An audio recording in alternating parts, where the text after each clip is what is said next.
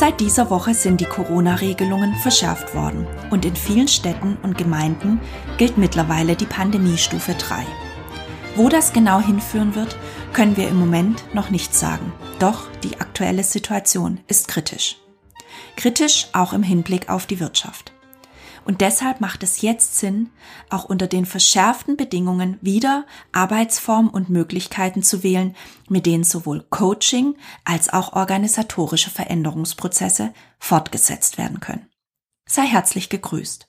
Du hörst den Podcast im Dialog und mein Name ist Katrin Würterle. Bereits letzte und diese Woche sind zwei größere Moderationsveranstaltungen aufgrund von Corona abgesagt worden, die ich als Prozessbegleiterin moderiert hätte. Und ich persönlich führe die kommenden Coachings wieder virtuell durch, da ich selbst Anfang dieser Woche in einer Situation war, bei der andere Menschen leider die AHA-Regeln nicht so eingehalten haben, wie ich es mir gewünscht hätte. Deshalb bin ich vorsichtig und habe heute alle Coaching-Termine in Abstimmung mit den Klientinnen und Klienten umorganisiert. Und hier bin ich dankbar, dass meine Kunden so flexibel und verständnisvoll sind. Denn es ist sinnvoller, die einzelnen Prozesse fortzusetzen, als längere Zeit ausfallen zu lassen. Das ist auch meine Empfehlung an dich. Setze deinen persönlichen Coaching-Prozess fort bzw. überlege mit dem Coach, ob es möglich ist, die Sitzungen online oder telefonisch durchzuführen. Im Moment haben meine Coaches folgende Fragestellungen, die durchgängig vermehrt auftreten und die ich dir nicht vorenthalten möchte. Denn vielleicht beschäftigen dich aktuell ähnliche oder dieselben Themen. Erstens. Wie sieht meine berufliche Neuorientierung aus? Zweitens, wie gestalte ich die Kommunikation im Team oder mit einzelnen Mitarbeiterinnen und Kolleginnen und Kollegen unter den weiterhin bestehenden Corona-Bedingungen? Drittens, wie kann ich als Führungskraft den Team Spirit im Homeoffice aufrechterhalten bzw. wiederbeleben? Und viertens, wie gehe ich als Führungskraft mit den aktuell schwierigen Herausforderungen um und wie motiviere ich mein Team unter diesen Arbeitsbedingungen? Die Antwort auf die erste Frage ist natürlich sehr individuell und von den persönlichen und beruflichen Zielen des Coaches abhängig. Und auch für die anderen Fragen gibt es kein Patentrezept. Denn im Coaching ist es wichtig, immer die Person und das dazugehörige System zu betrachten. Abhängig davon können die Kommunikationsabläufe und Formen ganz unterschiedlich ausfallen. Denn sie sollten zur Person, zum Team sowie zur Unternehmenskultur passen. Lass mich dennoch an dieser Stelle ein paar Impulse für dich zusammenfassen, die in Bezug auf diese Fragen für dich hilfreich sein können. Wichtig ist auf jeden Fall, nach Kommunikationsformen zu suchen, die unter Corona-Bedingungen passend sind. Darüber hinaus ist es bedeutend, dass du mit deinen Mitarbeiterinnen und Mitarbeitern Termine zur Abstimmung der Arbeitsthemen regelmäßig vereinbarst. Und letztlich ist es zentral, auch Termine zu organisieren, bei denen das gesamte Team weiterhin zusammenkommt und sich austauschen kann. Achte also darauf, sowohl mit den Einzelnen als auch im Team weiterhin in regelmäßiger Verbindung zu bleiben. Und achte darauf, neben den Arbeitsthemen auch die Stimmung wahrzunehmen, sowohl was die Einzelpersonen als auch das Team anbelangt. Es ist bei jedem Termin hilfreich, zu Beginn und am Ende nach dem persönlichen Befinden zu fragen. Damit zeigst du Wertschätzung und vermittelst deinen Mitarbeitenden, dass es dir wichtig ist, wie es ihnen geht. Ganz besonders in der aktuellen Situation. Denn die ist für uns alle nicht einfach. Lass mich an dieser Stelle nochmals zusammenfassen. Bleibe mit deinem Team und den einzelnen Mitarbeitenden weiterhin in regelmäßigem Kontakt und interessiere dich neben den Arbeitsthemen für die aktuelle Stimmung. Diese Punkte sind bedeutsam, wenn es um den Team Spirit und die Motivation im Team geht.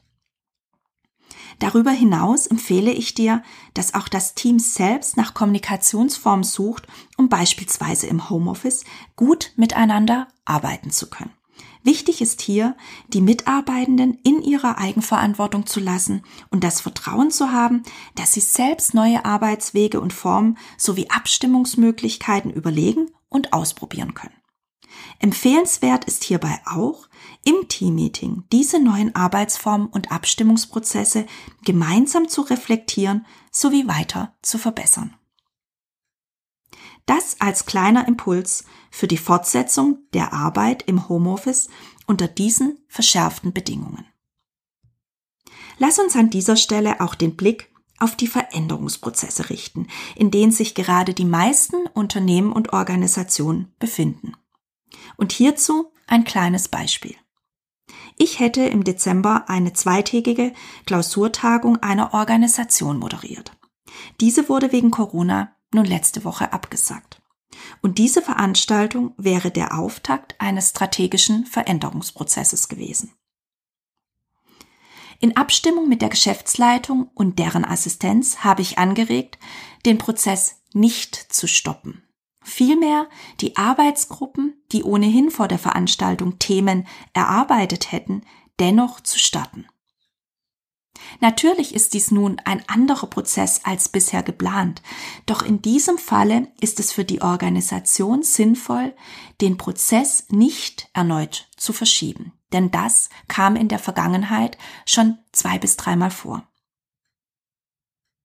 Warum schlage oder berate ich das Unternehmen in diese Richtung? In diesem Falle könnte es vorkommen, dass das erneute Verschieben eine nachteilige vielleicht sogar lethargische Wirkung erzeugen könnte. Und somit haben die Mitarbeitenden in diesen Arbeitsgruppen, die ich gerade erwähnt habe, die Gelegenheit, trotzdem den Prozess mitzugestalten und zu überlegen, was es jetzt braucht und welchen Beitrag sie in der aktuellen Situation leisten können und wollen. Natürlich immer unter Berücksichtigung der Corona-Regeln. Selbstverständlich hängt jedes Vorgehen in verschiedenen Organisationen und, und Unternehmen vom bisherigen Prozess, vom Unternehmen und von der Zielsetzung des jeweiligen Change-Prozesses ab. Hier sollte jeweils im Einzelfall entschieden werden, was ist sinnvoll, was ist jetzt sinnvoll und hilfreich. Zentral ist für mich an dieser Stelle nicht alles zu stoppen. Überlege vielmehr, was unter den aktuellen Bedingungen weiterhin möglich ist, beziehungsweise ob der Prozess anders ausgestaltet werden kann, sodass er weiterhin zielführend und sinnvoll umgesetzt werden kann.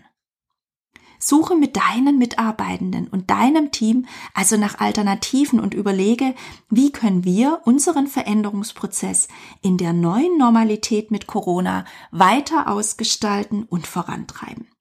Bleibe also handlungsfähig und bleibe an deinen Zielen dran sowohl im Coaching als auch bei organisatorischen Change-Prozessen. Das ist heute meine zentrale Message an dich. Damit sind wir am Ende der aktuellen Episode angekommen. Ich finde es klasse, dass du wieder mit dabei warst und freue dich jetzt schon auf kommende Woche, denn hier wirst du das Interview mit meinem Kollegen Thomas Bechtold hören zum Thema Der Mensch ist und bleibt analog. Bis dahin. Bleib bitte gesund, hab eine gute Zeit und ich freue mich auf nächste Woche und dich. Bye bye.